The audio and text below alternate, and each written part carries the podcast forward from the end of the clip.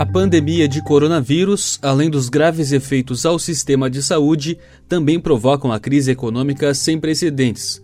Essa crise já afeta o mundo inteiro, aumentando o desemprego e reconfigurando toda a economia. No Brasil, não é diferente.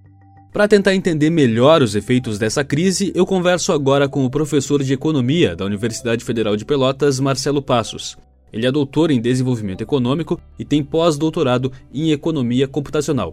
Atualmente, ele é professor do Departamento de Economia e do mestrado em Organizações e Mercados e Economia Aplicada da UFPEL, com pesquisa focada em economia matemática e computacional, economia monetária e financeira e teoria do capital humano.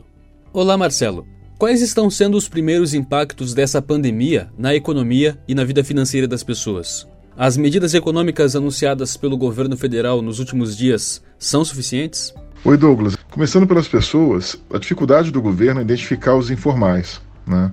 O governo já está acelerando a ajuda de 600 reais para as pessoas mais vulneráveis, só que ele tem uma dificuldade de identificar quem são os informais. É possível fazer rápido a ajuda via cadastro do Bolsa Família. O governo tem condição de fazer isso muito rapidamente né? e prometeu fazer na semana que vem. Já patinou, já demorou, questões burocráticas e tal mas na semana que vem o governo vai, vai tomar essas providências. Só que permanece a questão dos informais. O governo não tem um cadastro capaz de identificar precisamente quem são os informais. E se não tem como identificar, fica difícil ajudá-los, né? sem falar nas questões, nas questões burocráticas, etc. Então, a minha preocupação é, é justamente com os informais. Os informais vão perder receita porque as cidades pararam, muito poucas pessoas circulam nas ruas, etc. E certamente vão precisar de, de ajuda, precisariam desses 600 reais, mas o governo, por uma questão informacional, o governo não tem condição de ajudá-los eficazmente. Né? É, esse é um ponto essencial. A ajuda de 600 reais para as pessoas identificadas, pessoas do Bolsa, Família, desempregados, desalentados, etc. Para essas pessoas, essa ajuda é insuficiente, mas de qualquer maneira é uma ajuda. Né? Para quem perdeu o emprego e está preocupado em se alimentar, 600 reais pode ser uma ajuda importante, né? embora não seja o suficiente. Né? Claramente não é o suficiente, mas pelo menos alivia um pouco a situação desses cidadãos. A questão da economia. O país vem de uma recessão profunda, é, uma estagflação, quer dizer, uma recessão com inflação, que ainda gera efeitos na economia até hoje. Essa recessão aconteceu em 2000, final de 2013, 2014, 2015. Né? Em 2016, ainda primeiro semestre, ainda estávamos com a economia muito, muito frágil. Né? Aí trocamos de governo, saiu a Dilma, entrou o, o Temer, e o país teve uma crise fiscal, um endividamento a dívida bruta em relação ao PIB cresceu bastante, os juros subiram bastante, a inflação subiu e tal. O Temer colocou a casa em ordem em termos de variáveis macroeconômicas. O juro caiu bastante, nunca, nunca tivemos juro tão baixo quanto tivemos no governo Temer, no final do governo Temer, e também derrubou a inflação. A inflação ficou muito baixa também. Com inflação mais baixa, juros mais baixos e o teto dos gastos, foi possível que a dívida não explodisse. Se isso não fosse feito, a dívida explodiria. E o governo Bolsonaro fez a reforma da Previdência, que foi a segunda parte de ajuste fiscal, mas nós levamos aí praticamente três anos, ou um pouco mais, para poder tentar resolver a questão fiscal, que ainda não está resolvida. O, país ainda tem uma fragilidade fiscal. Muito já foi feito, mas ainda faltaria fazer mais. A gente estava em processo de recuperação, mas essa recuperação justamente quando a gente estava se recuperando, as, as expectativas estavam melhorando, vem a crise do Covid-19. Então, o governo não tem espaço fiscal, não tem condições fiscais para atender a população como deveria, como está sendo feito no Canadá, nos Estados Unidos, em países europeus, Espanha, etc. Só que vai ter que ajudar. Né? Então, mesmo não tendo espaço fiscal, se o governo quiser ajudar da maneira que, que, que deve ajudar, né, ele vai gerar inflação. Aí, gerando inflação, aumenta juro. Né? Então, é uma situação delicada. Agora, tudo depende, nesse raciocínio, da dinâmica do vírus. A gente não sabe como esse vírus se comporta, o tempo mais ou menos que leva para uh, a gente superar os piores efeitos de contágio do vírus. A gente não sabe quanto tempo vai levar para sair uma vacina, ninguém tem certeza absoluta sobre isso. Né? Então, uh, esse é um elemento de certeza que afeta a economia global, não só o Brasil. Né? É difícil você fazer uma política pública, uma política econômica, quando você não sabe como o principal fator de incerteza, que é o vírus, se comporta. Como ele vai uh, perder potência, enfim, ninguém sabe exatamente como isso vai uh, ocorrer. Então fica difícil desenhar política econômica, política pública diante dessa situação. Né? Então, uh, o que o governo pode fazer, as medidas do governo têm sido bastante positivas na direção. Né? A direção das medidas uh, está correta. A questão é a intensidade dessas medidas, porque o governo não tem condição de atender prontamente e da maneira adequada, em termos de recursos, para atender todo mundo. O governo não tem essa condição. Né? Uh, sob pena de, de repente, a, a, crise refluir, a economia melhorar e o governo ficar em frangalhos, gerar mais desemprego ainda. Né? Então, é uma situação realmente complexa, uma situação nova para os economistas, para os epidemiologistas, para toda essa geração que não viveu uma guerra. Né? Uh, numa economia de guerra, a gente pode imaginar que o governo gaste e gere inflação, mas você tem ali a economia a pleno vapor, todo mundo empregado. Então você tem uma geração de riqueza. Numa economia parada em função de um vírus, a situação é pior, porque você não tem como gerar riqueza, como trabalhar. As pessoas não trabalham, as pessoas não têm uh, para onde correr, né? para onde se ocupar, como gerar recursos a partir do seu próprio trabalho. Então é uma situação bem complicada, bem incerta. Né? E nesse cenário, quais setores vão ser mais prejudicados? Algum setor vai sair fortalecido? Os setores mais prejudicados são turismo, são vários setores prejudicados, mas o mais prejudicado é o turismo, o setor de serviços também, a não ser o setor de serviços de telecomunicação, esses setores são beneficiados, provedores de internet, comércio eletrônico, delivery, né? esses setores de entregas, etc., são beneficiados. Né? Mas o setor de produção, a indústria, Uh, tirando a indústria alimentícia, a indústria alimentícia até é beneficiária de alguma forma, mas restaurantes, uh, entretenimento, entretenimento que eu digo da economia real, ou seja, shows, bares, etc., esses setores são muito prejudicados. A indústria é prejudicada também pela queda da demanda. Uh, a agropecuária pode ser prejudicada também pela queda da demanda, mas a princípio, com esse socorro do governo, as pessoas vão destinar esses 600 reais para alimentação. Então a agropecuária ainda tem como sobreviver, né? ainda tem como gerar receita, né? e a agropecuária ainda tem o, canal das exportações para a China, para a Índia, para a União Europeia, então ainda, ainda tem essa possibilidade de gerar receita. E nos meios rurais, a incidência de vírus não é tão alta quanto nos meios urbanos densamente povoados. Então, nos meios rurais, as pessoas estão trabalhando ainda nas fazendas, nas chácaras, etc., na, nas propriedades rurais, e isso gera uma, uma, uma, produção que pode ser absorvida para as pessoas que ficam mais em casa, que vão ter que, que comprar mais alimentos em casa e tal. E o que nós podemos fazer para amenizar esse impacto nas nossas finanças pessoais? Para amenizar os impactos nas finanças pessoais, uh, o caminho é destinar recursos ao essencial, cortar todo tipo de gastos supérfluos, né? Que muitas famílias de classe média ainda têm esses gastos, né?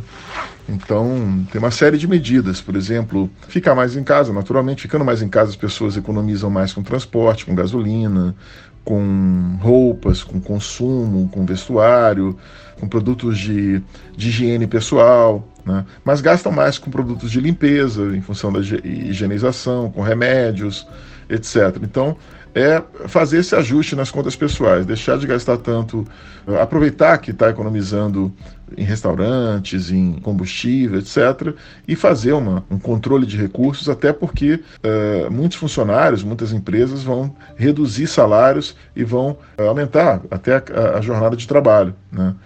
em casa, tá? algumas vão, vão trabalhar, em, pessoas vão trabalhar em casa, em home offices. Então as pessoas vão ter que se adequar a essa nova realidade, né? Elas vão consumir mais energia porque ficam mais em casa, enfim, tem uma série de contas que vão ser majoradas, vão ser aumentadas e outras contas que vão diminuir, né? Essas contas que vão diminuir, combustível, como já falei, alimentação fora de casa, vestuário, etc., ah, essas pessoas devem destinar esses recursos a, a, ao pagamento da, das despesas que aumentam, energia e outras, né?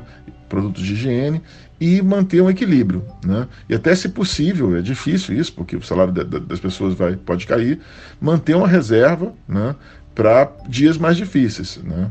E, e buscar, uh, de alguma forma, uh, economizar o máximo possível e se precaver para dias mais difíceis, porque, como falei, ninguém sabe como o vírus se comporta e em que momento ele vai perder potência e a crise vai amenizar. Né? Então, o fundamental agora é as pessoas manterem seus empregos, e cortarem gastos, né? sobretudo gastos variáveis. Os gastos fixos são difíceis de cortar, né? mas as despesas variáveis essas devem ser cortadas. Até a energia deve, a pessoa deve eh, evitar eh, durante o dia, assistir TV eh, com luzes de, desligadas, etc. O mundo em que vivíamos há menos de um mês não existe mais. E após sairmos dessa pandemia, estaremos vivendo em uma realidade completamente diferente da que conhecemos. O que podemos esperar no cenário global da economia? O protagonismo da China, que muita gente aponta, deve se concretizar? Na economia global, a gente teve países afetados como a China, como a Itália e como os Estados Unidos. O principal foco de, de incerteza hoje uh, no mundo, a nível global, é, são as eleições americanas, né, a nível geopolítico. Né? Como a crise da Covid-19 vai impactar nas eleições americanas. Eu não vejo imediatamente um, um, protagonismo da China, etc., até porque a China foi afetada também. Uh, e também não vejo, isso é balela para mim, dizer que a China já resolveu a crise do coronavírus. Mentira. Eles mentem em estatísticas, sempre mentiram e continuam mentindo. Eles esconderam o início da crise do Covid-19, esconderam as estatísticas, mentiram para o mundo todo, né, e agora continuam mentindo para dizer que, que a crise está superada. Não está. Né, é uma economia muito pujante, naturalmente, uma economia muito, muito forte, mas é uma economia que convive também com muitos bolsões de pobreza, com falta de segurança alimentar, insegurança alimentar, melhor dizendo. Enfim, uma economia que tem suas vulnerabilidades e vulnerabilidades sérias. Né?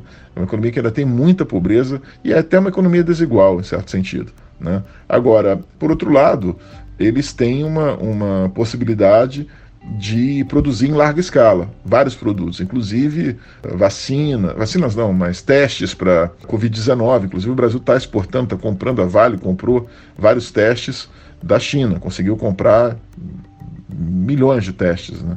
Para distribuir aqui no Brasil. Né?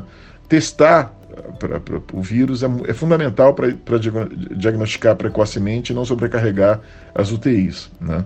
A questão também da, da, das eleições americanas é como uh, a popularidade do Trump vai se manter ou vai cair diante desse cenário e como a oposição dos democratas vai aproveitar esse cenário crítico para ganhar votos, para colher dividendos políticos. Né?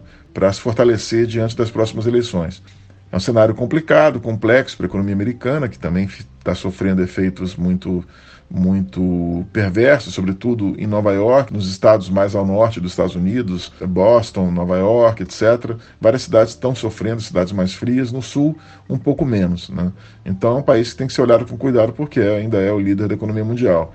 Na Europa, alguns países sofreram bastante, mas a Europa já vinha numa trajetória de crescimento razoável, mediano, mas não era mais a, a locomotiva da, do crescimento mundial. Até a Alemanha mesmo, que vinha crescendo bastante, vinha crescendo pouco nos últimos anos. Né? Ela teve, há três, quatro anos atrás, um crescimento bastante interessante, mas agora, de dois, três anos para cá, ela vem numa trajetória de crescimento modesto. Então a Europa vai continuar, a Europa foi muito afetada, é o continente mais afetado ainda, né? mas, enfim, é, é, tem condições ainda de, de, se recuperar, porque são países ricos. Né? Mas eu não vejo o protagonismo da China, a China emergindo como nova potência, isso aí para mim é, é fantasia.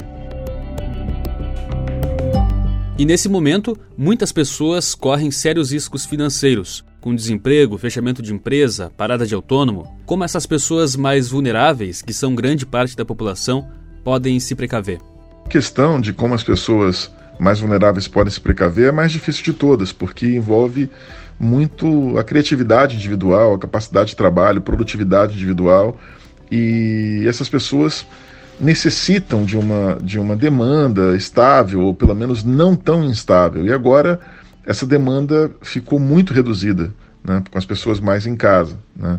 Sobretudo trabalhadores informais, uh, ambulantes, vendedores ambulantes, as pessoas que têm que, que batalhar diariamente pelos seus ganhos. Né? Então, é, é, é essa situação é, é muito complexa para essas pessoas, e aí eu acabo remetendo à primeira pergunta: né? como o governo vai apoiá-las? Né? Se o governo não consegue identificar exatamente quem são os informais. Né? Então, isso vai, vai ter que ter um esforço governamental para identificar quem são essas pessoas informais, quem são os trabalhadores informais e uh, ajudá-los da melhor forma possível. E aí aquela coisa, na situação crítica realmente, o governo tem que ajudar sem pedir exatamente identificação, com a menor burocracia possível. Né? Uh, vai ter gente uh, querendo fraudar, vai ter gente querendo. Vai, vai, mas assim, nessas horas a gente não tem como negar o governo não tem como negar a ajuda das as pessoas muito vulneráveis. Alguns autônomos têm uma capacidade de adaptação muito interessante, né? e com as novas tecnologias, Uh, eles conseguem até uh, se readequarem ao novo perfil da demanda, de baixa demanda, de maneira rápida. Né? Por exemplo, eu vou citar dois casos. O meu barbeiro, que sempre foi um cara bastante inovador, o cara toca guitarra, tem guitarra na, na barbearia, cobra preços interessantes, preços não muito altos. E ele está atendendo agora com hora marcada. Antes não tinha hora marcada, ele atende com hora marcada, com máscara e quando o cliente sai, ele higieniza toda, todo o seu material, né? inclusive a própria barbearia, e até atender o próximo cliente. E ele né, anuncia isso nas redes sociais, né, para o cliente saber que lá está higienizado. Isso há um tempo atrás seria impensável, né? uns anos atrás, há 5, 8, 10 anos atrás, seria muito mais difícil. Agora isso é possível, né? com, os, no, com os, os novos meios de comunicação, com as novas mídias sociais.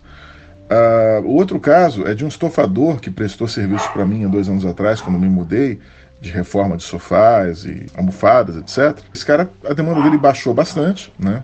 Perdeu muitos clientes e agora ele está fabricando máscaras, né? Máscaras para combate, né? Pra, pra, pra, de prevenção contra o Covid-19. Está fornecendo para Santa Casa, está fornecendo para a FURG, para a Universidade Federal do Rio Grande, e para as pessoas físicas também. Né? Inclusive, dependendo do número de máscaras, ele entrega em casa. Né? Então, assim, a gente tem que confiar também que muitos autônomos né, uh, se viram bem, se adaptam bem às crises, ainda mais sendo brasileiros. Né? Brasileiros têm essa, essa qualidade de, de se adaptar, de, de dar. Uh, é o lado positivo do nosso jeitinho, né? Nosso jeitinho, dar nosso jeito, como se diz no popular, né? Então a gente tem que. Os autônomos vão ter que apelar para esse tipo de, de alternativa. E existe também um efeito de aprendizagem entre eles. Eles vêm um fazendo, pô, o cara está se virando fazer também. Então existe uma competição saudável aí entre eles, mesmo na crise. A minha preocupação maior é uh, que, na esperança que essa crise termine até setembro, no máximo, né, uh, como será depois né, de setembro? Né? se a inflação vai ficar muito alta, se a recuperação do nível de emprego vai ser rápida. Esse tipo de recuperação de pandemias tende a ser rápida, né? mas a gente não sabe no caso, do, no caso brasileiro como vai ser, porque a economia já vem numa trajetória de crescimento baixo desde 2016. Então, é, a gente torce para que a recuperação seja rápida, mas uh, vamos ver. O que me anima nesse cenário, Douglas, é que o Congresso está trabalhando fortemente em prol da população. O Congresso vem agindo de maneira muito funcional, né, de maneira muito eficaz até, e tem tomado medidas para uh, eh, acelerar o atendimento dessas pessoas. Uma das medidas que está em tramitação no Congresso, e a tramitação tende a ser mais rápida agora, é o imposto sobre grandes fortunas. Né? É um imposto polêmico, eu mesmo sempre fui contrário a ele, porque inibe investimentos. Né? Quando eu falo grandes fortunas, são super ricos, ricos mesmo, pessoas que têm patrimônio uh, próximo ou na casa de um, de um bilhão, ou, mais, ou, até mais de um bilhão de reais, bilhão mesmo. Né? Uh, então essas pessoas devem pagar mais, devem ser tributadas. Né? Na, na verdade, eu nunca acreditei que isso fosse eficaz antes da crise do Covid-19. Agora eu acredito porque é uma, situação emergencial. E há cálculos informais, eu não sei a, a precisão desses cálculos, eu desconfio um pouco deles, que o potencial de arrecadação desse tributo sobre grandes fortunas, desse imposto, seria de 270 bilhões por ano. Né? Então, esse valor seria é, um valor extremamente bem-vindo para poder assistir as pessoas mais vulneráveis. Só que essa tramitação já tem algumas propostas no Senado, já, né, já está tá sendo discutida de maneira muito urgente, né?